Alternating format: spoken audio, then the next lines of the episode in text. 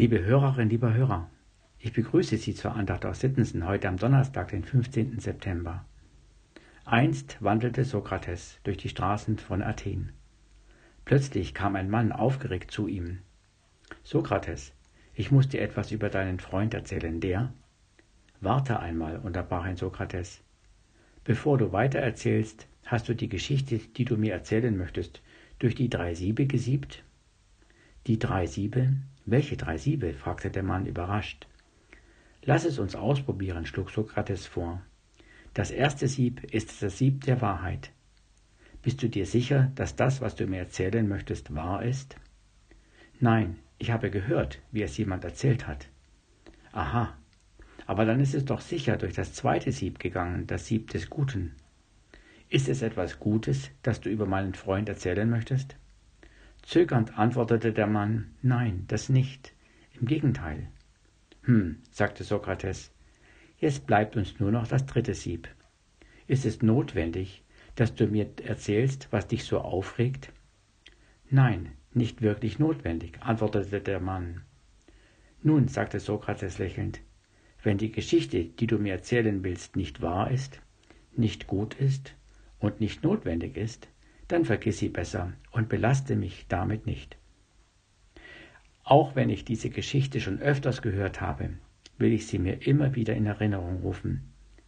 Nicht nur Sokrates wusste, wie gefährdet unser Reden über andere ist.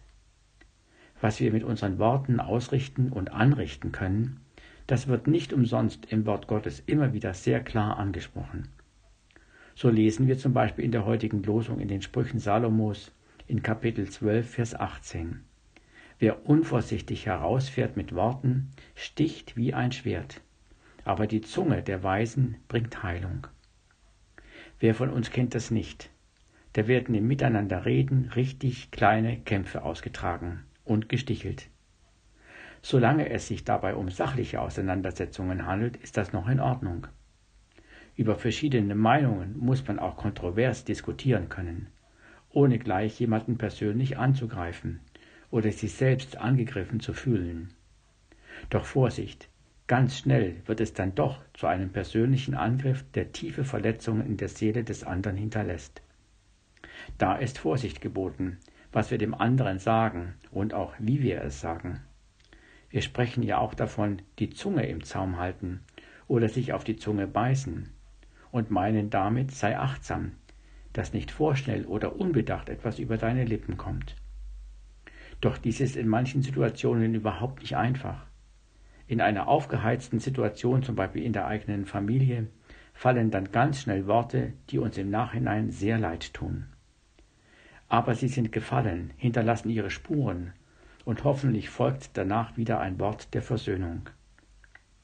Der Losungsvers spricht dann aber auch von der anderen Seite unseres Redens, nämlich davon, dass die Zunge der Weisen Heilung bringt. Wenn von den Weisen im Alten Testament gesprochen wird, dann stehen sie immer mit Gott und seiner Weisheit in Verbindung. Das heißt doch, ich brauche Gott, der weiß, was mich in unserem Miteinander gerade bewegt, was mich freut oder ärgert.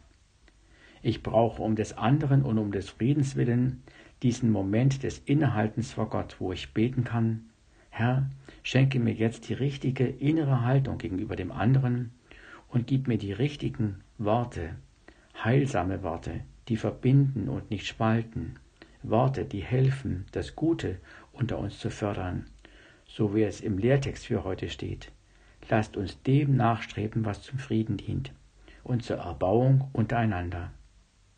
Unterschätzen wir also nicht, was wir durch unsere Worte an Gutem und Segensreichem ausrichten können.